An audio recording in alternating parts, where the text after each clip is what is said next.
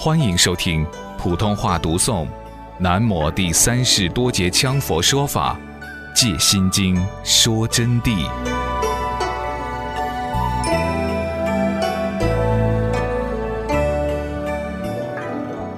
现在我略说一下玄奘和尚。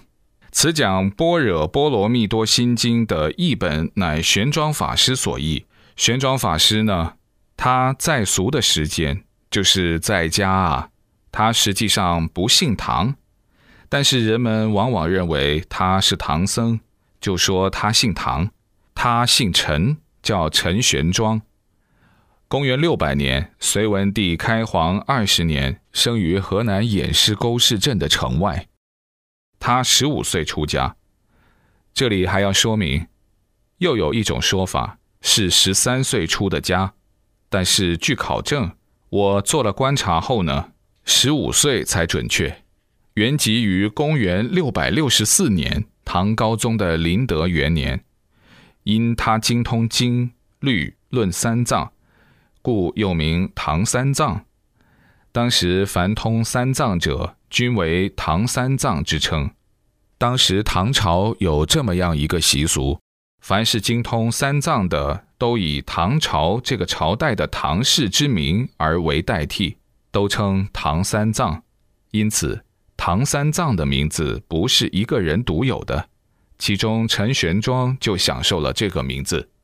玄奘法师曾经游历名山大川，不图世界前无古人，历经坎坷沧桑岁月，横驾南北，前无古人所及。就是他走的路途啊，非常艰辛的。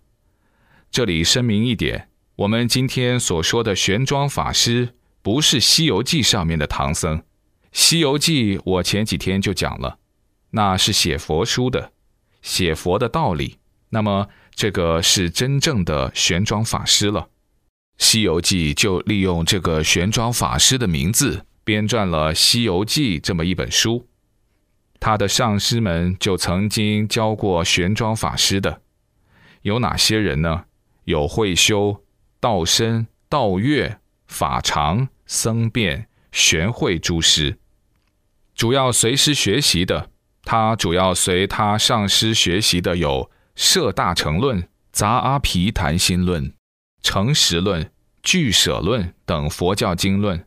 那么他在学习当中，同时进行结辩，滚瓜烂熟，造诣啊非常的深。但是在学习当中，他也是遇到过问题的。由于诸师之所见不一，所遇到的问题是，所有上师凡是水平高的，讲到最后啊。基本上观点都有不同之处，他就感觉到非常奇怪，为什么佛书是一样的，而大家的见解和解释在观点上有矛盾不统一呢？故不解何为正见，心生疑问，就不晓得哪个说的对。那么这种情况啊，随引现代的现象给大家讲一讲，现代高僧大德们。有时候也有这么一种现象，正如我昨天给同学们所谈到的，有的讲大乘，有的讲小乘，有的讲初参，有的说重观，有的谈牢观，有的谈宇宙宏观，有的谈人生不二的真源，有的将色相有为化为般若之道，有的将无相即空化为般若之道，所以理论不一。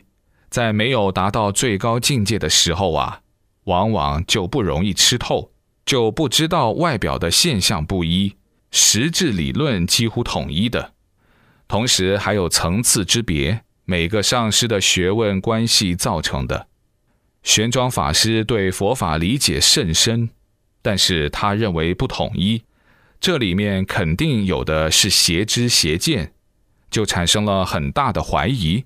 他的怀疑不是怀疑佛法不真实，他是知道佛法非常伟大。他所怀疑的是不知谁是正宗，就一律不解。尤为法相之见各异其门，特别是讲法相宗的，他们的见解是各说各的，个人一套。当然，法相见差异是非常大的，因为法相、唯识、心识、心王是讲得非常之细，一直谈到宇宙，从眼耳鼻舌身意的关系，从心所的变化，心所的变化不止几十种。上百种，乃至于微细之处上千种的变化，因此啊，从语言上也不可能统一的，难怪他就产生了很大的疑虑了。由于这个原因呢，他为了真正得到真谛，当时听说印度的法是最高的，他就决心由中国到印度去，亲自去参访大师。为什么印度的法最高？因为释迦牟尼佛诞生在印度天竺，那么他决心去了以后，经过千辛万苦出发了，在摩羯陀，印度的摩羯陀国王舍城那烂陀寺受大长老大乘佛教瑜伽论师戒贤大师讲瑜伽师地论，大长老就是大方丈大法师了，他就见到了大乘佛教瑜伽论师戒贤大师。就向这个大长老学习瑜伽师地论，学习顺正论、显扬圣教论、对法论、极量论、中论、百论，就是白法名门论，并跟大师深研开悟五明的学问。当然，这个五明呢，我们在座的同学基本上都晓得了，就是阴明、内明、工巧明、声明和一方明。五名的详细内容，我有其他的文章，今后同学们可以拿去看啊。因此，玄奘法师除了学习经论以外，还专门进攻五名，在该寺学习五年，就在那烂陀寺啊。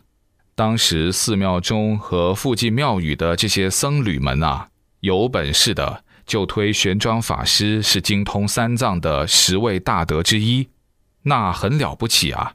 印度十位大德之一，他就是其中之一。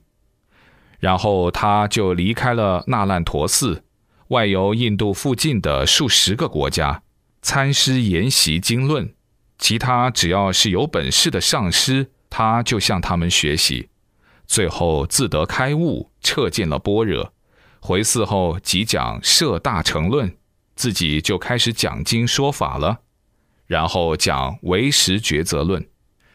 他回寺讲法的时候啊，当时正逢反对瑜伽师地论的法相唯识之道的著名大师狮子光，所以你看，唯识法相很高，但是这儿里头还有一个专门反对唯识法相的著名大师狮子光尊者，他在寺讲中论、百论。你说佛法这么高深，还有人反对？对。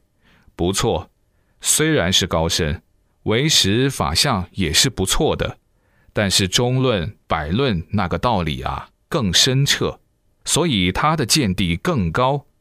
狮子光就反对瑜伽师地论，但是在反对当中，玄奘法师从中就汲取精华，他从来不去帮着反对，他就要从中看到底道理在哪里。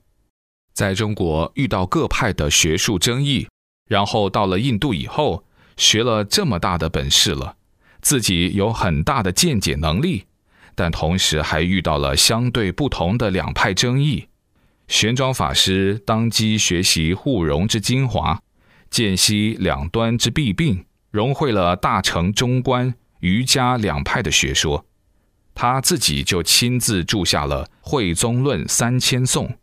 这个《慧宗论》是整整三千颂，同时参与了和正量部学者般若居多的辩论，这个不简单啊！专门是般若大法会聚集的大辩论法会，著《治恶见论》一千六百颂，他自己又写第二部论著了。什么人才写论？我在开头就讲了的，要菩萨才能写论。这个治恶见论是一千六百颂，他还应鸠摩罗国王和戒日王的邀请，先后讲经说法和参加雄辩大会。他经常参加这样的雄辩大会。玄奘法师，据我所晓得的，他曾经在雄辩大会上和七十多家外道辩论。当时他说，他在台上讲法的时候，别人提出的问题，只要有一条他回答不起，而经过思考再予回答的，马上就把他脑壳割下来。他在大会上是这么样子公布的：所有外道和他辩论，没有一个辩赢他了的。这些外道个个最后都皈依了他，觉得他的道理非常精深。是至高无上的佛教道理，并注下了三身论。雄辩大会期间，玄奘法师当擂主，就是论主了，直接在台上。然后雄辩的对手有五印度十八个国国王。那时印度的佛教非常盛行，这些国王都是佛教的弟子。因为释迦世尊那么伟大，你们想怎么能不影响到整个印度呢？所以那些国王啊，他们都是非常虔诚的佛弟子，而且都是学者。十八国的国王都来了，还有三千大小乘佛教学者。所谓学者，就不是你们这些普通的佛教徒了，都是佛教教授之类的。还有两千外道一起来参加辩论。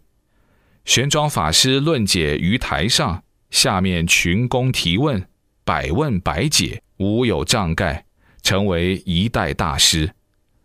玄奘法师他就站在台上进行答辩，下面这些人呐提出各种刁难的问题来向他进攻，而每一个问题他都是百问百答，一点点一障盖壁都没有。所有辩论之人上台，个个大惊失色，众望归宗之下，众人就公推他成为一代大师。